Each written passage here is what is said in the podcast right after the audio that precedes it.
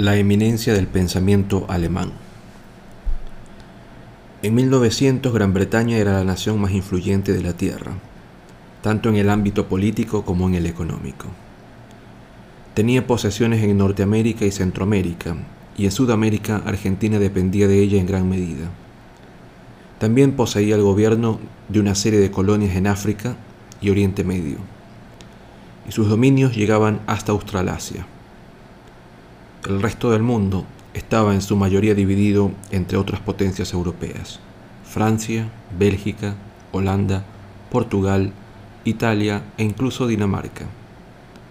Los Estados Unidos habían adquirido el Canal de Panamá en 1899 y acababan de hacerse con las últimas pertenencias del Imperio Español. Sin embargo, y a pesar de que la sed de poder de los Estados Unidos iba en aumento, el país que dominaba el mundo de las ideas, en filosofía, en las artes y las letras, en ciencias naturales y ciencias sociales, era, sin lugar a dudas, Alemania. O para ser más precisos, los países de habla alemana. Este hecho tiene una gran relevancia porque la tradición intelectual alemana no estuvo, ni mucho menos, al margen de los posteriores acontecimientos políticos. Una de las razones de esta situación preeminente de los alemanes en la esfera del pensamiento eran sus universidades, que fueron el origen de gran parte de la química del siglo XIX y se hallaban en la vanguardia de los estudios bíblicos y la arqueología clásica, por no mencionar el propio concepto de doctorado que tuvo su origen en Alemania. La segunda razón era de orden demográfico. En 1900, había en todo el territorio germanoparlante 33 ciudades con más de 100.000 habitantes. Y la vida urbana era un elemento imprescindible a la hora de crear un mercado de ideas.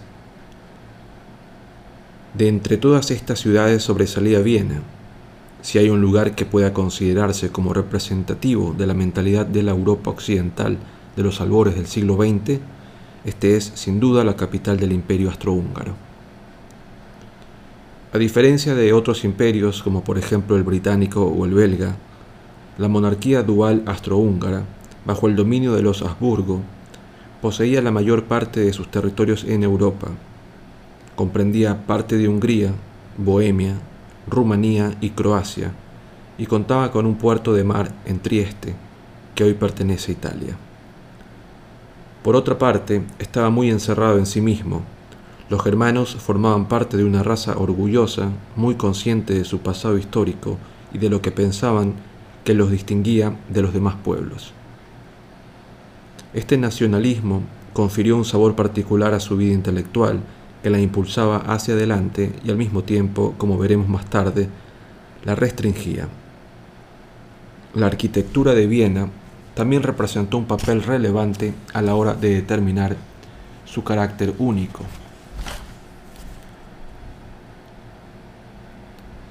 La Ringstrasse, un anillo de edificios monumentales en los que se incluía la universidad, el teatro de la ópera y el edificio del Parlamento, había sido erigido en la segunda mitad del siglo XIX alrededor del centro de la antigua ciudad, entre este y los barrios residenciales de la periferia, de tal manera que encerraba la vida intelectual y cultural de la población en un área relativamente pequeña y muy accesible.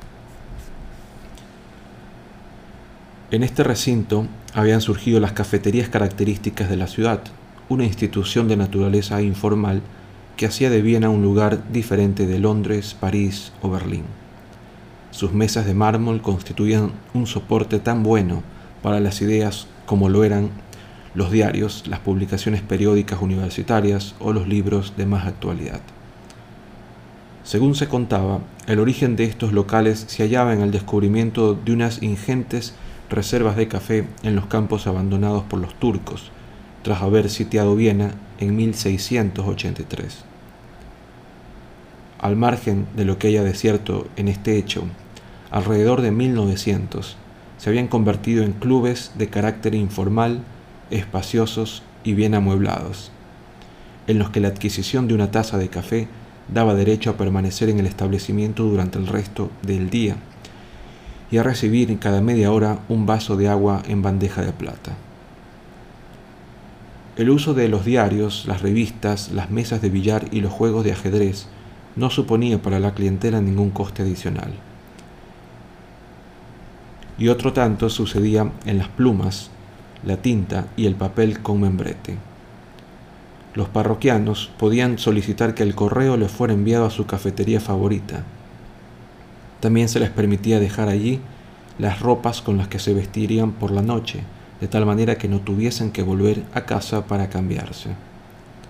Y algunos establecimientos como el Café Green Style disponían de vastas enciclopedias y demás libros de consulta bien asequibles para los escritores que usaban sus mesas como lugar de trabajo.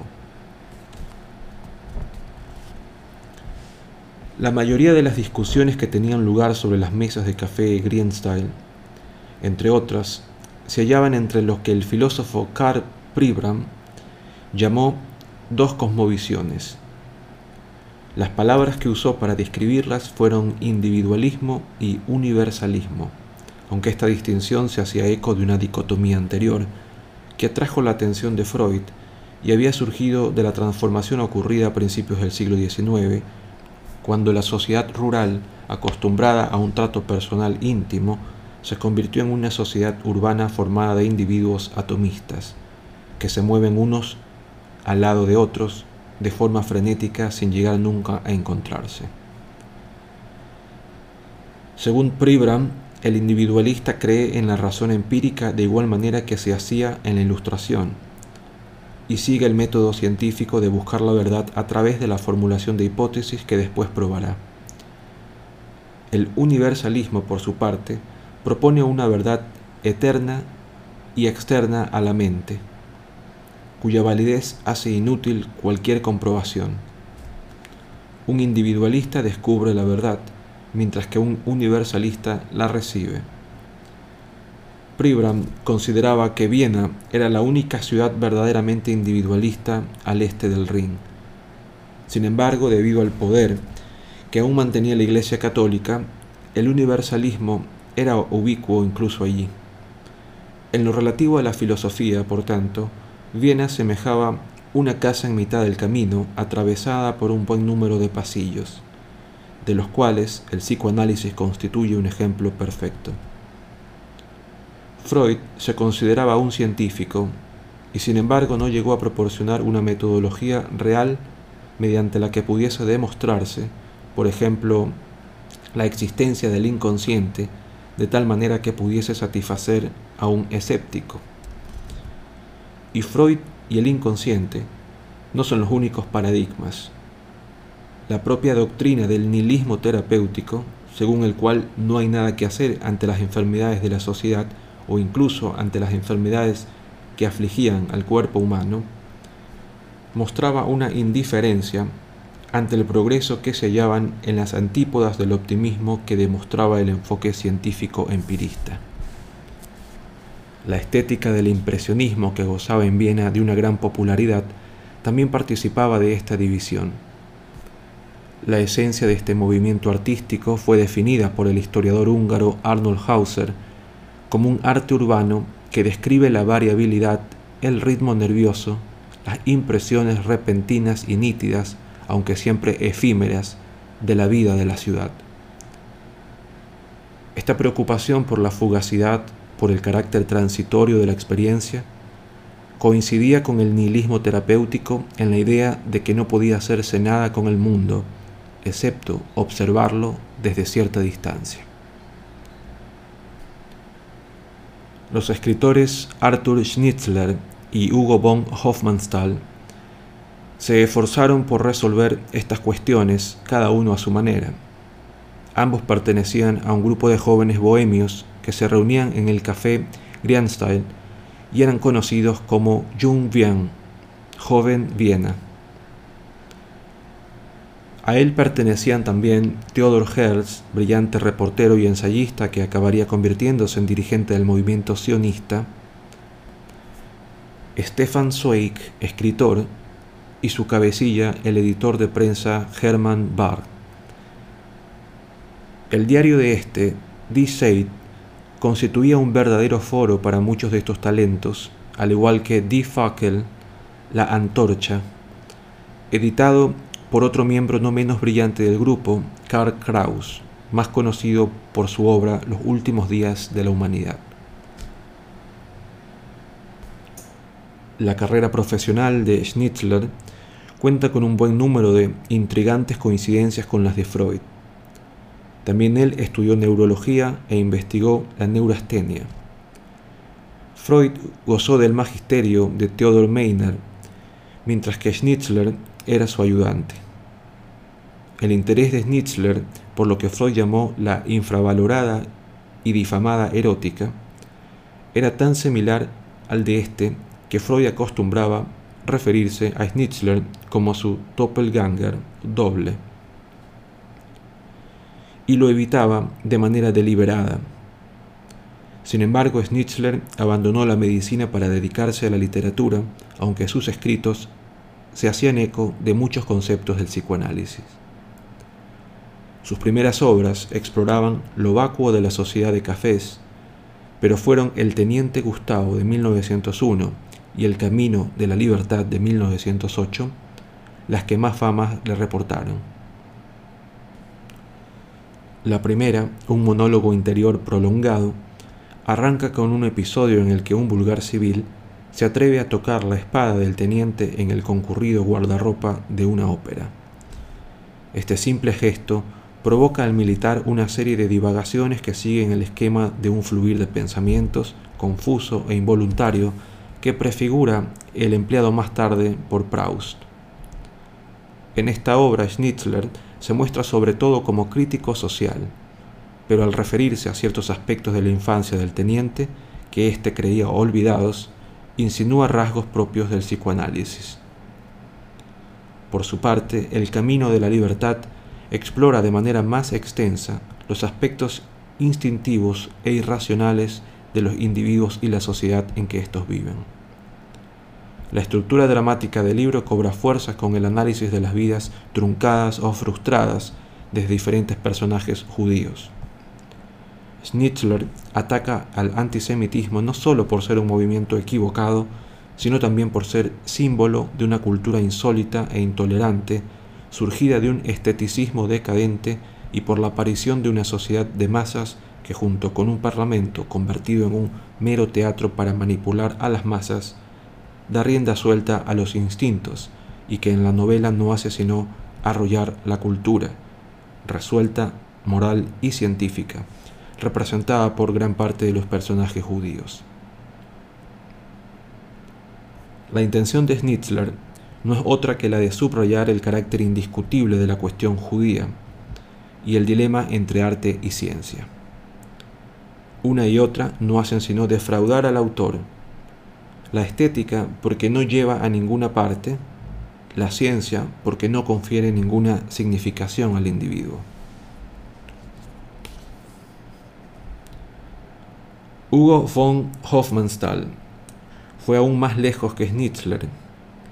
Había nacido en el seno de una familia aristocrática y recibió la bendición de un padre que animaba a su hijo a convertirse en esteta y daba por hecho que acabaría haciéndolo.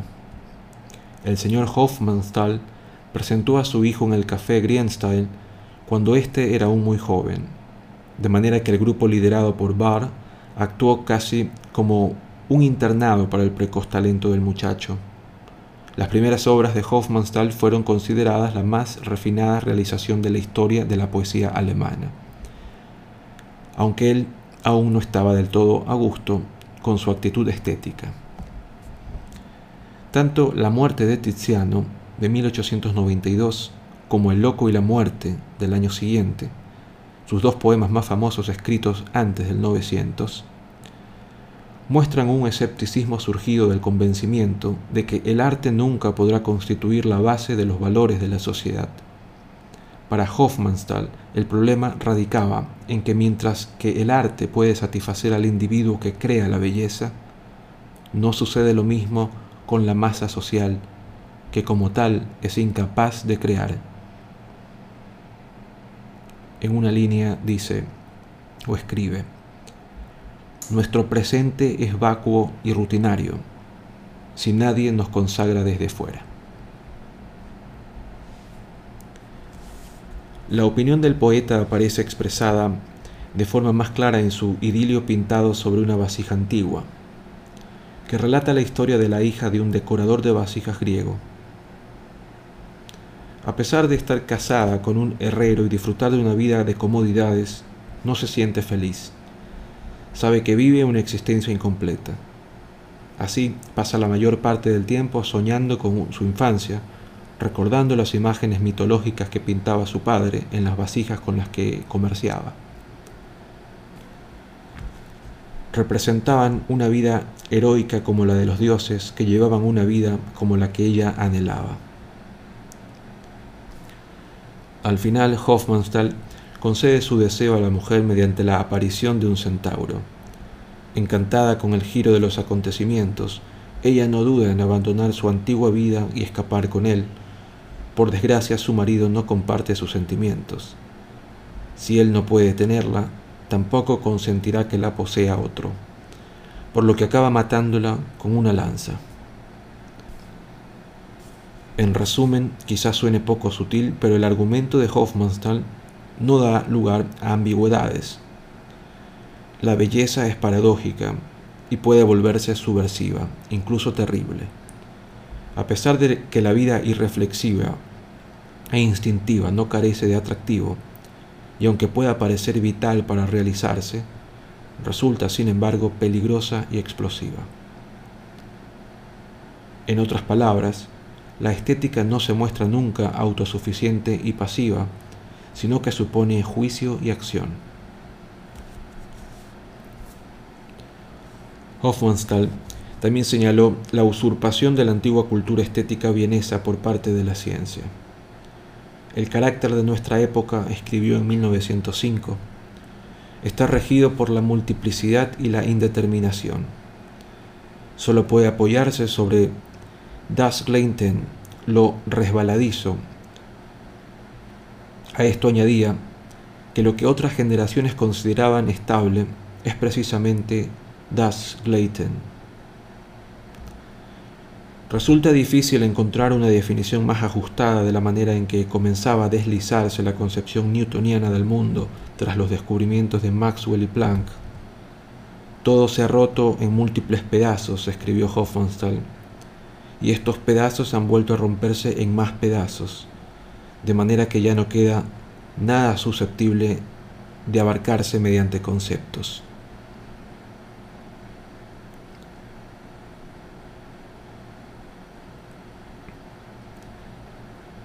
Al igual que a Schnitzler, a Hofmannsthal le inquietaban los acontecimientos políticos que estaban teniendo lugar en la monarquía dual, y en particular el creciente antisemitismo.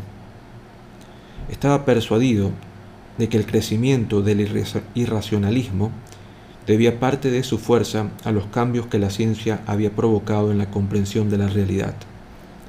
Las nuevas ideas eran lo bastante perturbadoras como para fomentar un movimiento irracionalista reaccionario a gran escala. Su reacción personal fue idiosincrásica, cuando menos, pero tenía su propia lógica a la prometedora edad de 26 años, abandonó la poesía, convencido de que el teatro ofrecía una mejor oportunidad de afrontar retos de mayor actualidad.